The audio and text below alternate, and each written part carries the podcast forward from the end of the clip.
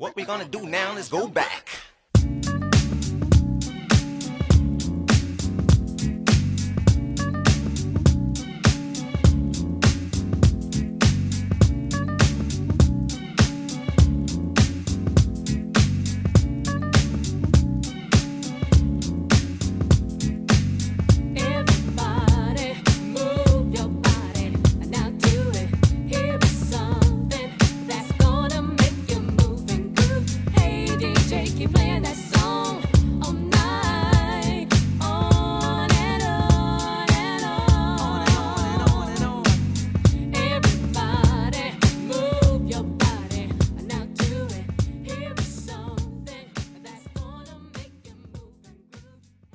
大家好，欢迎来到本期的《一千零一自由课》。今天我们邀请到的嘉宾是生活整理师马小乙，欢迎，请你自我介绍一下吧。嗯哈喽，大家好，我是马小乙，是一名生活整理师。我听说马小乙在成为一个生活整理师之前呢，其实是一个程序员。我想知道你是怎么完成这样一个生活上的转变、职业上的转变的呢？我这个应该从何说起啊？这个，嗯，就是你是什么契机，然后开始做自由职业，开始做生活管理师的呢？就是一个契机，一个点，嗯，啊啊，其实我是就是从小就是比较喜欢整理的人，对，大家可能也有很多人是像我一样的。然后大概在二零一五年、一六年的时候，嗯，日本的一些整理师吧，就是大家可能也听说过。嗯，像金藤麻里惠，他当时是写了一本书叫《怦然心动的人生整理魔法》嘛。这本书现在应该全球已经卖了千万册了。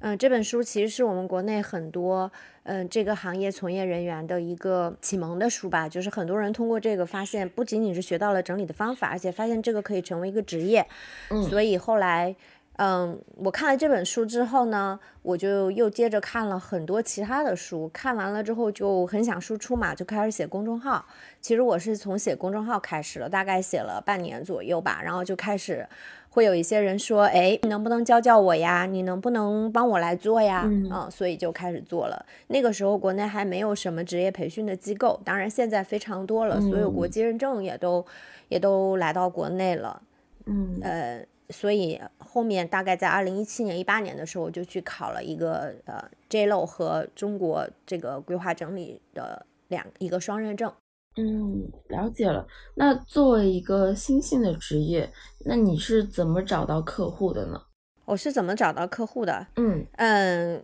目前客户其实都是从我们的一些自媒体啊，或者是因为我们会在各个平台去做传播，让他们看到我们，然后他们有需求的话就会来找我们，然后也会有一些是转介绍吧，就是啊，就是客户介绍客户。对对对对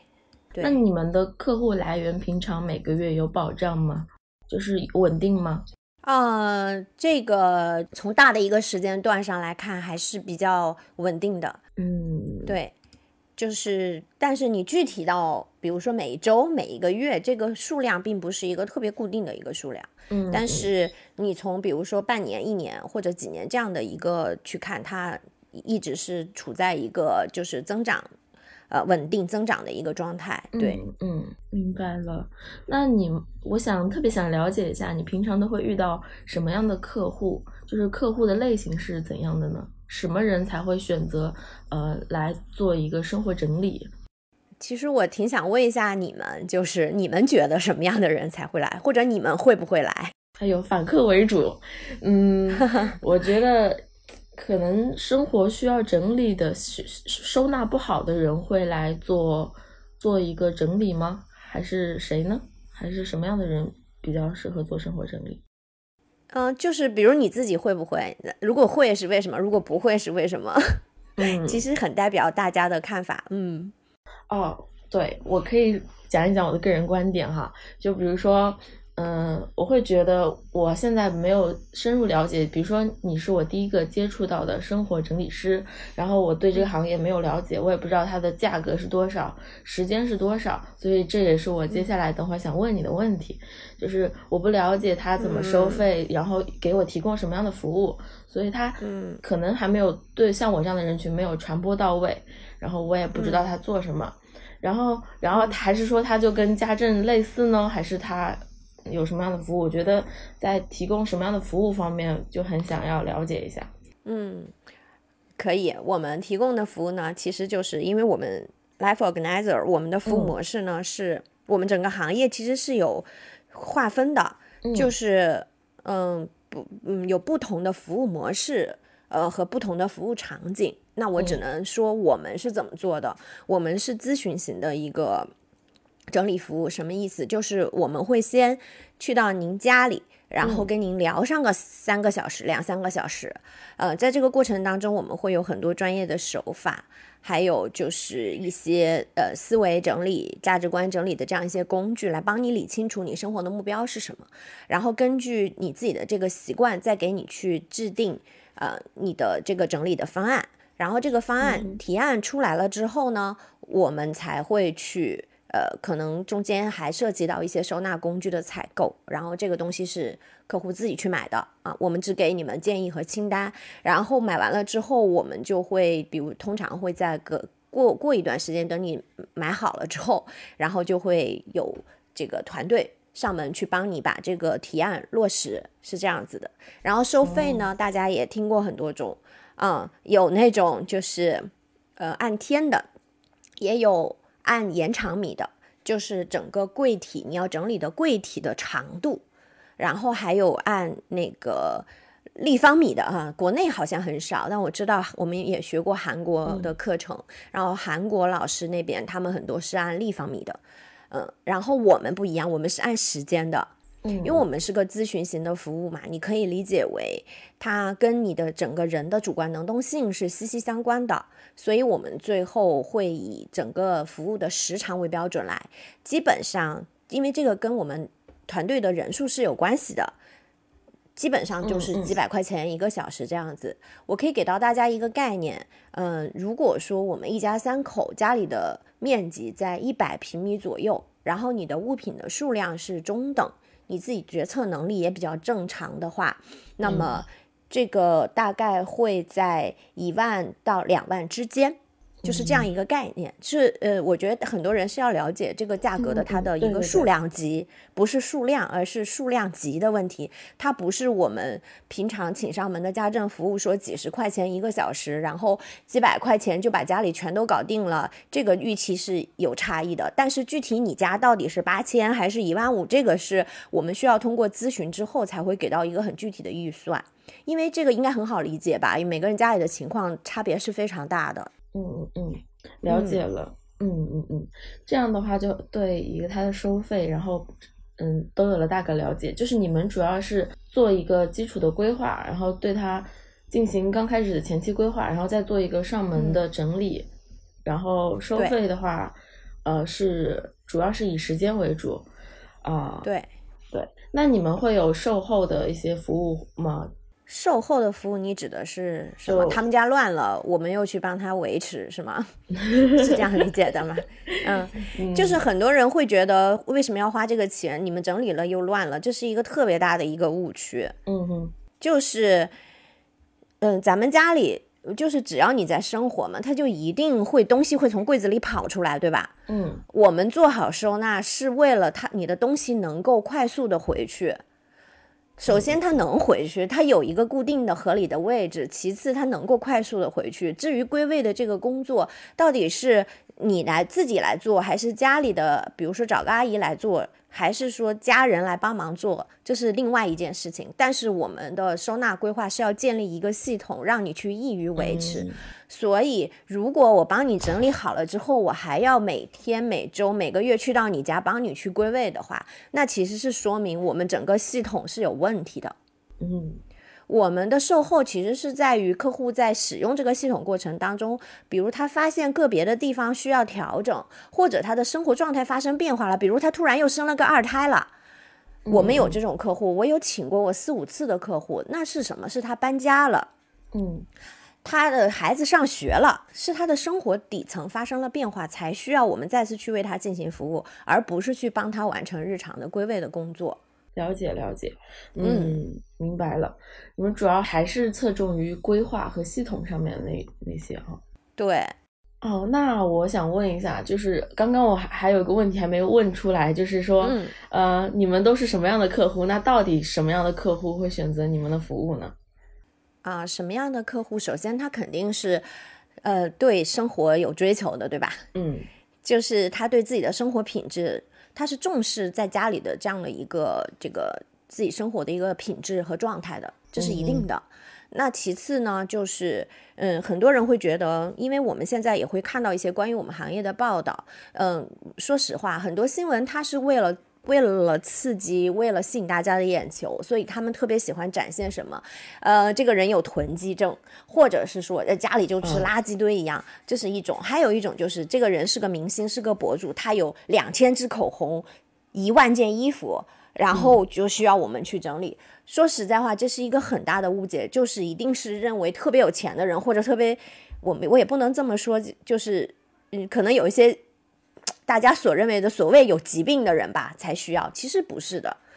嗯，就是普普通通的人，然后你我们很多客户其实就是大家所看到的，呃，你所认为中产也好，工薪阶层也好，就是家里可能一家三口、一家五口的，然后家里几十平米、一两百平米的，只要他有这个认知，他就会成为我们的客户。他有这个需求，他需要帮助，他就会成为我们的客户。嗯，那在客户接受到了你们的服务之后，通常会有如何样的评价呢？有可以给我们举个例子，比如说你收到过一些比较好的反馈啊，或者是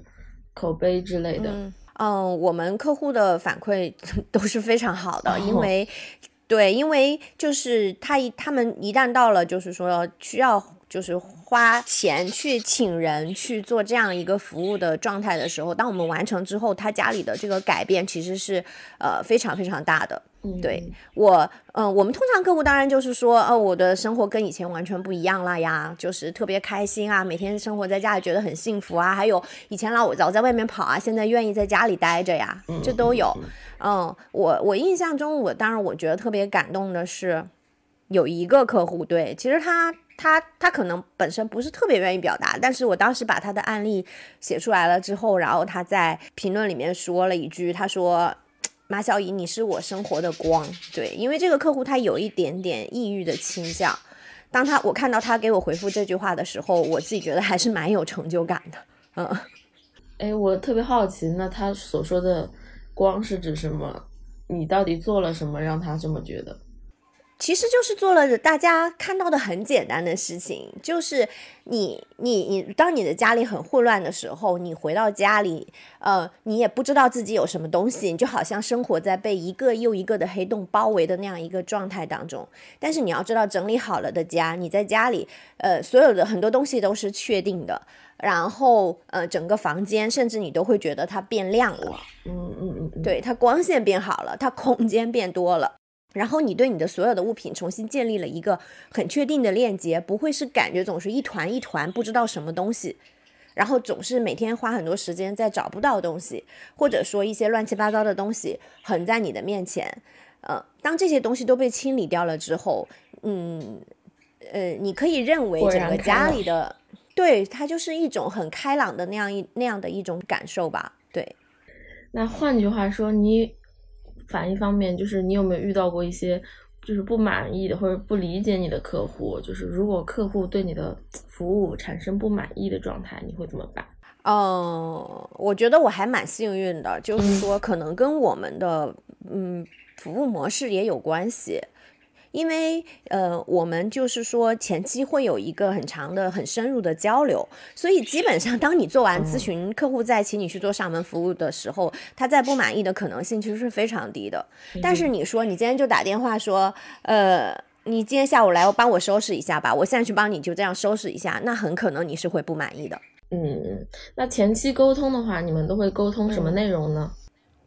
我们会沟通，就是就是刚才说到的，比如说你现在的生活习惯是什么，你现在的具体的困扰是什么，然后你希望达到一个什么样的状态，嗯，包括我们还会有一些思维整理的工具，对，这个都是很很就是会有一套专业的工具，因为我们都是嗯认证课程学习出来的嘛，这是这是一套已经经过验证的方法论。对，嗯，然后就会拿这些东西，因为我们是，我们是比较就是呃以人为本的一个模式，所以会花大量的时间在了解你这个人的思维和行为习惯上面。最后，你的整个空间和物品其实是落实到为你这个人服务的。嗯，那作为生活整理师，你觉得这个职业对你最大的感受或者收获是什么吗？最大的感受和收获，嗯，最大的感受和收获，其实因为我之前的工作呢，嗯，是在比较大的企业里边嘛，其实我是接触不到终端客户的，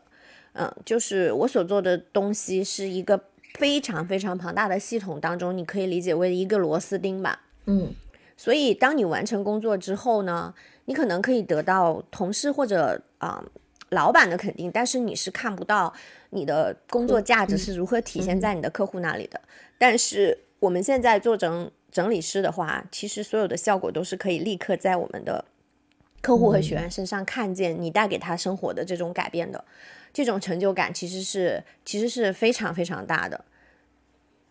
我觉得我们的我们的这个呃我们的这个职业对于呃很多人的整个人生其实都是很有价值的。啊、嗯不是说仅仅是把你家里变整齐，因为我们会有很多的学员和客户会因为完成了这样一次整理之后，他整个人的状态都不一样了。包括很多人会说，嗯、开始学习了，减肥成功了，呃呃，事业开始好转了，嗯嗯嗯，嗯，这其实就是因为你整个整个环境的场域都变得不一样了。嗯，有没有客户在你们这边接受服务之后，然后结果生活还是变乱的？接受服务之后，生活还是变乱的。对，就是比如说嗯还是收纳还是不行，就是有没有那种重新又还是变糟糕的状态的客户？没有吧？或者他们变糟糕了，没有告诉我。嗯，反正我没有得到这样子的反馈。对，嗯因为我我是我其实还是觉得，就是当我们在咨询的过程当中把这个事情确认的很好了之后，确认的很好了之后，他就是按照你的目标去去操作的。嗯，比如说啊，你原来对自己的生活状态感觉是三四十分，然后我们给你达到了八九十九九十到一百分这样一个状态。嗯，你自己去维持，你可能会退回到八九十分这样一个状态，但是它绝对不，它是不可能再回到三四十分那个状态去的。这得这得非常非常呃失败的服务才可能是那种状态。嗯啊、所以我觉得就是，嗯，包括就是您问我的问题，还有我们日常常常遇到的问题，都是背后其实都是大家对整个整理收纳这件事情的一个误解，一个特别大的误解，就是认为这个事情它就是不断的收拾的一个劳动的工作。嗯，对对对，对，认为它是一个不断的放回去、不断的摆整齐这样一个劳动的工作，其实它远不止于此，它背后是有一个巨大的脑力劳动在那里啊。所以，当你的脑力劳动做好了之后，它是呃，它是不大可能出现那种就是完全倒退回去的那样一个状态的，因为不是这个人有什么问题，并不是说这个人家里收拾不好，是因为这个人有问题。而是他家里没有用适合他的个人的习惯和现在生活状态的这样一个方法去做整理，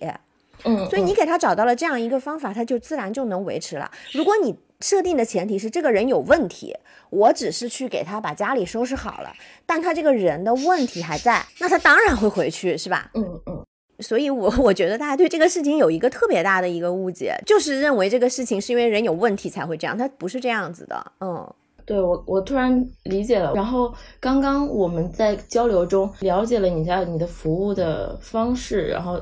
服务的类型，但是就是，嗯。呃因为不是很具体，所以经常会给人产生误解，好像生活整理师嗯。就是家政或者就是收纳似的。能不能给我们举一个例子，就是说你是怎么从系统的上面规划了这个客户的家里的收纳，就是能不能举个例子，然后让大家有个更客观的了解，然后知道你们是在做什么的。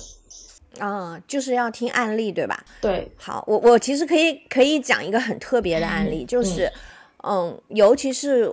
我觉得这个案例，你可能只能只会在我们的就是做这种咨询型的生活整理师这里遇到，就是普通的家政的收纳服务是绝对不会接触到这种案例的。就是我去到客户家，我会发现他家非常整洁，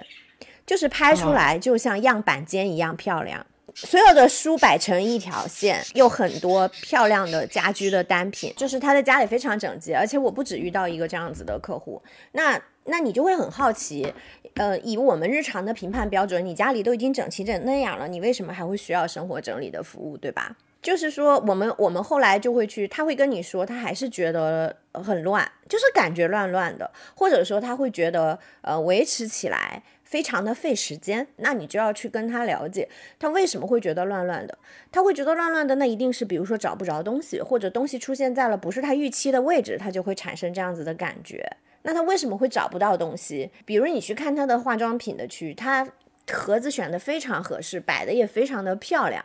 但是可能啊，你问他这里放了什么东西，他会用一个非常长的句子来跟你描述这里放了什么什么什么和什么，以及除了什么之外的什么。你想想，如果当你用一个这么长的句子去描述这件事情的时候呢，你能不乱吗？就是你的大脑里其实是不清晰的，嗯，所以他在决定这个物品的位置的时候，他没有一个很好的规划。比如说，我们按照呃使用场景啊，他。他在这里做哪些事情，然后要用到哪些东西，或者没有按照使用频率，他常用的东西没有放在常用的地方。还有一种就是他同类的东西没有放在一起，或者说他混合了好几种这样子的方法，呃，或者他想清楚了，但是这个是不符合他自己日常的使用习惯的，就是我们常说的，比如动线太长，就类似的吧。啊，还有一些，比如说像你去他家，他也确实是很整齐，但是家里有个小朋友，嗯哼，嗯，家里有个小朋友，然后小朋友的东西呢，就会呃出现在呃家里各个位置。像我之前，呃，就是年底的时候还刚刚合作的一个案例，就是嗯，我们当时在咨询的过程当中，就是发现他们家东西也不是很多，小朋友也很小，但是他的问题就是出，我们聊着聊着才发现问题出现在哪里呢？就是。他小朋友的玩具都在儿童房里面收纳，这好像很很符合大家的想法，对吧？嗯，呃，玩具就应该是在儿童房，但是这个小朋友呢，他只有两岁，两三岁吧。嗯，那么他其实是一个非常需要父母陪伴的一个时候，然后他爸爸妈妈呢，有日常一个要做饭啊，然后一个要在客厅里边做事，所以呢。就出现了小朋友同时需要玩具和父母，但是玩具在房间里，父母在客厅里，那小朋友能怎么做？爸爸妈妈不会去他的儿童房的话，他就只能把儿童房的玩具不断的搬到客厅里面来，对吧？那你父母的整理玩具的工作是不是就变得复杂了？因为你总是要把客厅的玩具搬回儿童房去。嗯，所以最后我们的方案就是，他客厅里呢又有一个柜子，里面放了很多他们常年没不使用的，就长期没有整理的东西。那我们最后就是把客厅的大人的东西整理好了之后，就腾出来了一个很呃不错的空间，然后把它改造成了一个适合小朋友收纳玩具的地方，他自己就能拿，自己就能放回去。而且就算是家长帮他收拾，可能你每天以前要半个小时，现在只需要十分钟。嗯哼。就是这么简单，但是他不是说你说这个问题，我去到他家，他人不在，我不跟他做交流，我就看一眼他家整齐不整齐，我是做不出这样子的判断的，对吧？这就是咨询的一个重要性。嗯，还有就是，嗯，如果他自己不参与，嗯，这个事情也是搞不清楚的。所以整理这件事情，嗯，不能停留在说表面上看上去是不是整齐。表面上看上去是不是整齐，跟你的家里有没有秩序感，它符不符合你的生活需求，是完全是两件事情。确实是的，嗯，我已经比较深刻的了解到了，对对对，生活整理师这一职业到底在做什么？明白了。嗯，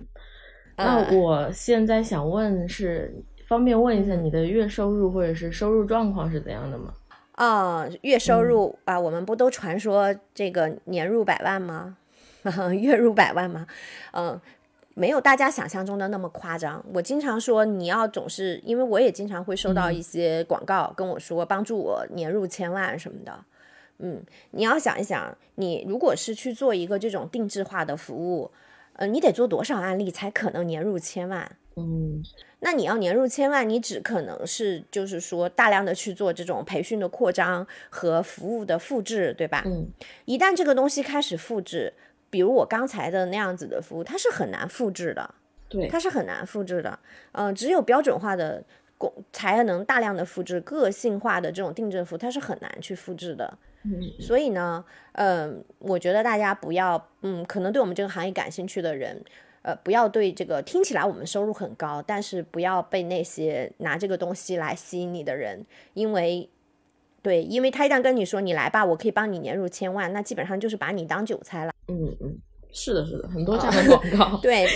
都是对标题党。对，但是我们的行业发展是非常快速的。嗯，确实，对我自己的收入是，呃，我肯定不能说我收入具体啊但是我这么多年，它一直是在一个非常，呃，超出我预期的一个增长。哦，对，超出预期的增长。对对对，就是我每年因为都会给自己预定，我大概今年可以有一个什么样的增长吧，然后是超出我自己的一个预期的一个增长，它跟在企业里边涨工资完全不是一个节奏。对，因为我们是创业嘛，嗯，对，对，所以对它一旦状态好了之后，它是非常快速的一个增长的状态。而且我有很多我的同行或者跟我一起入行的老师，我了解他们也是这样一个状态。嗯嗯。那你从辞职到可以养活自己，用了多久呀？就是辞职之后赚的钱能够养活自己吗？养活自己，嗯，因为因为我家里还有经济 收入的来源，所以我，而且我有一个孩子，所以怎么去判断我算养活自己呢？反正就是我基本上就是从那我辞职的第一年肯定是。嗯，收入很少的，嗯就是第二年基本上就进入我自己比较预期的一个状态了。对哦，了解了，就是花了一年的时间。你是觉得是因为是是行业的关系，是因为行业也在蓬勃向上，然后一这一年后，第二年你才收入这么多，还是你个人努力的因素更大一点？这两者都有呀。那你觉得现 在行业的发展现状如何呢？行业就是在一个还是在一个初创期吧，应该说是在一个发展比较快的初创期了。我们最开始可能会说它还在垦荒的这样一个阶段，但现在不是，因为连央视都报道我们，然后这么多人都听到我们的职业了，嗯嗯，所以它比前前几年是好很多了，而且能够接受这个服务的人，或者接受这样子的呃来学习这个的人，也明显的就是嗯变多了，嗯、越来越多了。我觉得是在一个蓬勃发展的初创期，嗯，所以也会嗯。出现很多群魔乱舞的状态吧，就是比如呢？什么乱七八糟的。啊，对，就比如刚才跟我说那个我我就要去找他们，对啊，就可以月入千万呢、嗯嗯，就是会有很多这种很多人他本身对整理并不是有很深入的了解，呃，但是他一看这个行业好像看起来很赚钱，然后他就来了。但是其嗯实我之前有说，就是其实每个行业它最后正态分布嘛，那你到嗯你在正态分布最中间的人。呃，他一定是对这个行业本身有很深入的认知的人，他绝对不只是说抓风口就来的人，对吧？嗯，那这么说，我就要问一个就是热情根源的问题，就是你是为什么会喜欢做社会整理这个？就是只是单纯，我知道你是单纯的喜欢，但是有没有什么根源，有什么特别的东西让你特别喜欢生活整理？嗯、就是大家所认为的，嗯、你是不是处女座，所以你就会喜欢，是吗？哦 嗯，这个其实我们，因为我们也会做一些亲子整理方面的教育，你会发现每个人生来就是不同的，嗯，不是所有的人做生活整理的人，呃，都是像我一样，可能从小就很喜欢这件事情，呃，或者说家里面对你有一些影响吧，但是有一些人他是一直生活在一个很混乱的状态，这件事情帮到了他自己，所以他想这个事情去帮助别人，嗯。然后小朋友，呃，小朋友们呢，就是有的小朋友你会发现他自己就很喜欢做这些事情，然后你把他保护的很好，然后还教给他一些方法之后，他以后也会很喜欢做这些事情。但有一些小朋友就是他天生就对这方面没有什么兴趣，也不擅长，所以人跟人是不一样的。我只能说这个东西就是。我也不知道我为什么就喜欢呀，但是 这就好像你说一个人为什么喜欢画画，为什么喜欢什么，他其实没有一个很明确的点嗯。呃，说我某一天在哪里突然我就变得喜欢这件事情了，没有的，它其实是家庭教育，呃，或者说你你可能是嗯从小到大接触到的一些人和事情给你带来的一个影响，嗯，所以我才觉得但你亲子嗯。整理的教育是很重要的，因为我们现在就可以用这种比较好的东西去影响我们的下一代，嗯，让他们至少到我们这个年纪的时候，不用为这些事情困扰。现在你有做类似亲子教育的呃服务吗？有啊，嗯，我我的我的我的第嗯二本书就是教孩子学整理，就是做亲子整理的，然后哦，对，然后会有一些课程吧，会有一些课程，但是我们这个课程都是教妈妈的，对，就不是说你把小朋友送到我这里来学一天、学两天，他回去就会变得很会收拾屋子，他不是这么回事儿，嗯，它是一个生活生活教育，所以其实是要妈妈爸爸妈妈在日常生活当中去是一个长期的影响。而且你要给孩子搭建一个环境，没有环境，我跟他说从哪儿拿的放回哪儿去，结果他连属于一张自己的书桌都没有，上面堆满了爸爸妈妈的东西，他怎么去执行？明白了，嗯。啊，那我们现在问问，如果有新，因为现在行业你觉得是初创期嘛，有很多人要进入，那你觉得如果有一些新人他想入行的话，他应该做点什么呢？他应该做什么比较好？你有什么更好的建议吗？啊、新人入行的建议我给两个吧，就是第一啊、一定要重视自我整理的完成。就是很多人，包括我遇到很多的，嗯，对，来学习这个的人，他们没有耐心去做自我的整理，呃，而是非常着急的用这个技能去赚钱。呃，自我自我整理的深度和水平，其实会影响你为他人服务的。不是说你赚不到这个钱，你完成不了这个服务，但是你你不是要尽量往那个正态分布中间去挤嘛，对不对？嗯，你要你要让自己赚到更多的钱，对吧？你要让自己的服务能够嗯帮助到更多的人，那么你要应对各种复杂的场景，而这些东西其实都是建立在一个深度的自我整理的基础上的。很多很着急去接单的人，他自己家里都没有完全整理好。所以，首先要完成自我整理，要完成基础基本技能的练习和学习。嗯嗯，我们甚至有来学从业课程的人，不知道常见的收纳工具，不会叠衣服，这就是一个很大的问题。嗯嗯，你天天就去学怎么做营销，怎么拉客户，你这样是没有办法成为一个呃高手的，对吧？嗯行业当中的高手。那还有一个就是我们第二点就是我们当时刚刚创业的时候，国内其实就是没有什么这方面的培训嘛，但是现在这些东西都已经很成体系了。你再要像我们当时那样靠自己去摸索一套东西，其实你是非常低效的。嗯因为别人已经总结出了很多经验和方法论摆在那里，所以呢，呃，你去选一个你自己认可的机构、正规的机构去完成这么一个嗯系统的学习和培训，然后呢，跟一群跟你志同道合的人一起来做这件事情，你的效率会非常高，你也会走得更远。嗯嗯嗯，所以，嗯，不要觉得说，呃，因为大家都知道这个学费很贵啊，教教你赚钱的东西的学费肯定是贵的，这个任何行业都是一样。所以呢，这个贵它贵在帮你实现弯道超车呀，对吧？把前人的经验全部都给你了。所以现在的人想要再要入行，我觉得还是要去做这种系统化的认证的学习的。嗯嗯嗯嗯，了解了。一个是做个人管理，就是自身的素质要提升，然后第二个就是嗯要去做系统的学习。嗯，那你觉得什么样的人适合这个行业呢？嗯，很多人会觉得就是当整理师没有什么门槛，它确实没有什么门槛。我们各个行业的都有，对家庭当了很多年家庭主妇的，然后也有那种就是我们老师里边也有很多学历很高的，嗯对，有很多名校的硕士，我的老师是博士导师，呃，所以嗯他的那个也是会有一些划分吧。我认为他门门槛很低啊，但是就没有人会说你必须怎么怎么样才能做这一行。但是你想要做好，对你个人的素质要求是非常高的。那我们说你要能做好整理你的这种基本的逻辑思维的能力是要有的，对吧？嗯，逻辑思维，嗯对，因为整理它本身就是一个去用逻辑去梳理生活的这样一个过程嘛。嗯，那第二个，嗯，那你肯定动手能力。我们还经常说体力也要好，因为我们做上门服务的时候，有时候一干就是在客户家，需要的时候可能要干八到十个小时啊，脏活累活儿、细活粗活都要做，而且可能要连续干好几天。如果你总是你身体不好，那肯定是不行。嗯，然后还有就是嗯。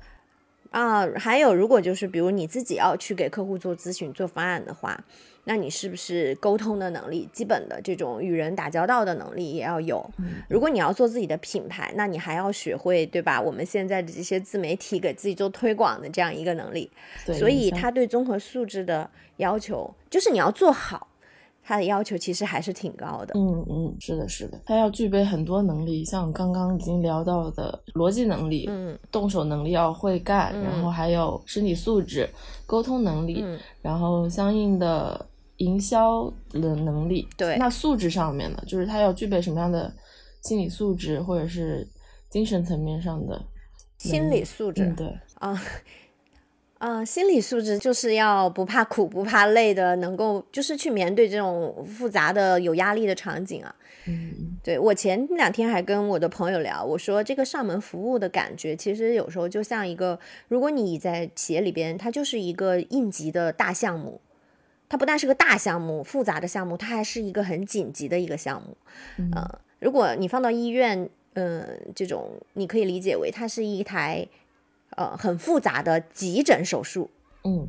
所以你说需要什么能力？他还需要有管理团队的能力，对吧？统筹、安排工作、做规划、时间管理，这些都需要。嗯如果你的目标是要成为一个在这方面真正专业的人士，而不是总是去帮帮别人做，那你就这些能力都要锻炼出来。嗯嗯，我觉得感觉任何行业都是这样，就是如果要做得好的话，还是需要很多综合能力的，嗯，综合对素质。嗯，那么我们最后问一下，你对于自己嗯未来的职业发展有什么期待或规划吗？嗯，我的我未来的职业发展其实就是，嗯，我目前的这样一个状态，呃，是我自己比较还算比较理想的吧。就是说，嗯，首先还是要去做好一个行业的传播者，因为我们现在就是处在这样一个阶段，让大众更了解我们这个职业，而不是误解我们这个职业。首先看到我们这个职业，然后是嗯真正了解我们这个职业。这个事情，说实话，我们每个人都有很大的一个责任。嗯嗯，嗯，我认为第一个身份应该是传播者，传播者，然后才是教育者和服务者。所以呢，嗯，教育者就是说，当我当你对这个感兴趣，然后你需要帮助的时候，你可以来学习，我们会有很多课程，嗯各种形式的课程。你学完了之后呢，你自己去做。还有一种就是他靠学习解决不了问题啊，他一定是需要我们团队去做这种嗯实施落地的话，那你要去把这个服务的事情给做好。嗯嗯，我们经常说这个是两条腿嘛，就是教育跟服务它是两条腿，缺一不可。嗯嗯嗯嗯，所以，嗯，我现在其实就是这样一个状态，所以将来也就是说，继续把这这两件事情做好就好了，就是教育跟服务。呃，那具体的措施是什么呢？具体的，就比如说出书、培训等等。对，措施就是就是呃，现在主要就是在做培训和上门服务啊。然后书呃，应该因为我已经有两本书，一个是教大家教成年人的一个基本的整理，就是那个爱上收纳那一本儿，然后第二本是教孩子学整理，所以一时半会儿应该不会出第三本书吧，除非有特别合适的一个方向。嗯嗯，我知道你应该还运营公众号，对吧？对，这个就是我刚才说的传播的工作嘛，因为你最后的学员和客户都是从这些地方来的，你要不断的让人看到你，要去做输出，嗯嗯，然后当他们产生需求之后呢，你用教育或者培训，或者是说，嗯、一对一服务这个去满足对方的需求。我刚刚听了这么多的措施，然后包括你未来的规划，我感觉其实满满当当的。你觉得你能够兼顾好上面的所有这些内容吗？还是说你有团队一起帮忙做呢？啊，有一些事情是有小伙伴，包括也会有助手啊，然后上门服务也是有助手啊，然后我们的课程也是有老嗯讲师团队的。这是嗯，你到后面肯定是会有一些工作是需要别人来帮助你完成，对。但是创作，呃，还有就是讲课以及这这个就是为客户提供方案这些做咨询这些事情，因为是你最核心的一个部分，你还是得自己去做。我们就是很忙的，嗯，但是我可以跟大家说，就是说，当你整理做好了之后，你的工作效率也是很高的。嗯，其实，嗯，哦，对我，我，我其实多说两句，就是比如说，我每天，我每天睡觉时间是在九个半小时左右。对我是跟我儿子一起睡觉，跟他一起起床。对，有时候还会还会再休息。嗯啊，而且我我去年虽然就是说在嗯职业发展方面是超出了自己的预期的发展，但是我其实有一两个月的时间都是在休息，就是包括跟朋友出去哇，呃玩儿啊，去做交流啊，然后就是做一些跟工作无关的事情。嗯嗯然后平时也会看一些闲书嘛，就是去年也是看了几十本书吧，然后不一定都是跟整理有关的，所以嗯嗯，我我也确实有一些同学学员会来问说，哎，怎么管理去时间？其实这个背后跟整理是一回事儿，就是我。我们虽然很爱整理，但我不是一天到晚在家收拾屋子的。嗯，是我们每天花在我每天花在这上面的时间，可能五分钟都不到。嗯嗯因为你有一个能够良好运转的系统在这里，所以你不需要花很长时间去做这件事情。然后，当你所有的物品它都在原位的时候，你做饭的速度也比别人快，你打扫卫生的速度也也快，你甚至工作的速度都可以比别人快。嗯，这就是整理的价值。嗯哇，听起来特别棒，哇哇，我已经开始心动了。是不是？好的，对我每次接受采访都会有这个。我前两天跟那个广东、广东新闻的那个朋友采访，也是说着说对方就说觉得自己应该请服务了。对啊，说说明说明宣传的非常有道理，而且你一定是一个非常棒的讲师。然后啊，对，肯定是、啊谢谢谢谢对肯定是自身有这些内容，然后才能输出，让别人能够接受，一下子就能击中心的那种价值嘛。因为因为我说的都是最真实的东西，嗯就是，嗯、就是我真实体验到的东西，我接收到的反馈，呃，我自己身上的改变，所以这些东西，所有的这些东西都是真实的。嗯，嗯，还有最后最后一个问题，没关系，我们可以多聊一点。说，因为刚刚你说你好像有很多空闲时间，比如说一两个月都可以出去做点别的事情。那很多自由职业者呢，就是也有一些自由职业者，他有很多的空闲时间。那你怎么支配你平常的空闲时间？还有就是你对于自由职业者的未来是怎么看的？嗯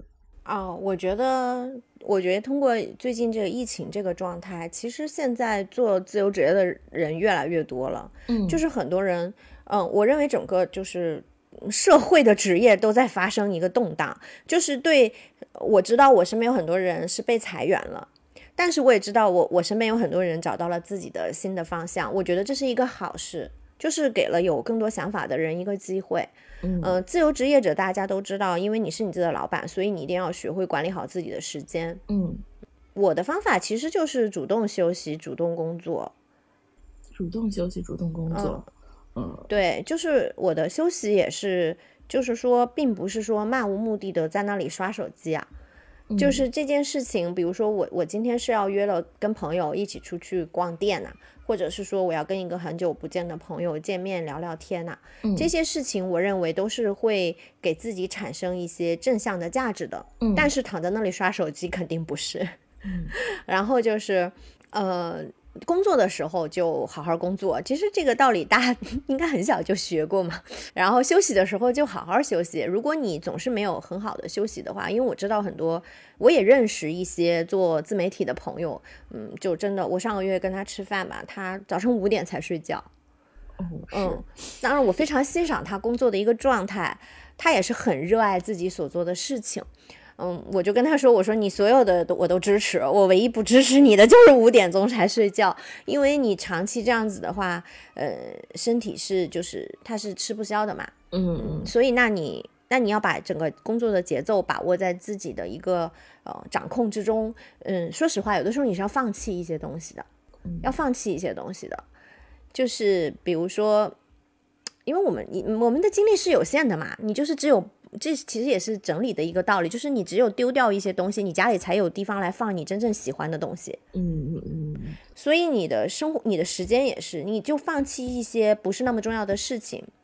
呃，可能看起来有短期利益的事情，去做一些对你未来长期发展更有利益的事情。嗯。呃，这个规划呢，不管是在职场还是说自由职业者，我觉得都是需要需要有的。说的太棒。那最后就是。问一下马小乙对未来想要做自由职业者的人一些寄语吧，就是寄托或者寄语或者建议什么的。最后说一句，嗯，寄语就是我觉得啊，如果你能够管理好自己的话，自由职业制是一件非常幸福的事情。嗯嗯，我觉得大家还是要有这个勇气去尝试，因为我自己也是从这种勇气和决心当中获益的人嘛。所以还是要去尝试，嗯，多尝试才可能找到自己真正有使命感和热爱的那件事情。他他的那个答案不会说别人给你，或者是说你不去尝试，他就自己会出现。所以你一定要自己去多多的去尝试，去找到这件事情。呃，一个是要多尝试啊，然后一个就是，呃，自由职业者其实是最不自由的，所以。怎么说呢？你要管理自己啊！自由职业者的意思是有权利去做决策，做一些自己不想做的事，然后做自己想做的事。但自由职业者的意思不等于想做就做，不想做就不做，不等于你可以躺平。嗯嗯，你甚至需要比别人卷的更厉害。嗯，因为你要跟自己卷，你要跟自己卷，因为不像在职场上别人跟你卷。嗯，所以就是。是很辛苦的一件事情，但是也是很幸福的一件事情。嗯，首先就是多尝试去找到那个方向吧，然后一旦找到这个方向之后，还是要付出非常艰苦的努力的，才能把这个事情给做好的。它没有那种很轻轻松松就可以实现的这么一条路吧。嗯，我觉得说的非常中肯。自由职业就是又是一个非常幸福的职业，也是一个非常需要自律也很艰辛的一个职业。对。好，那我们就谢谢今天马小乙的接受我们的采访，然后我们本期的播客就到这里结束啦，谢谢马小乙。嗯，好的，谢谢大家。嗯嗯。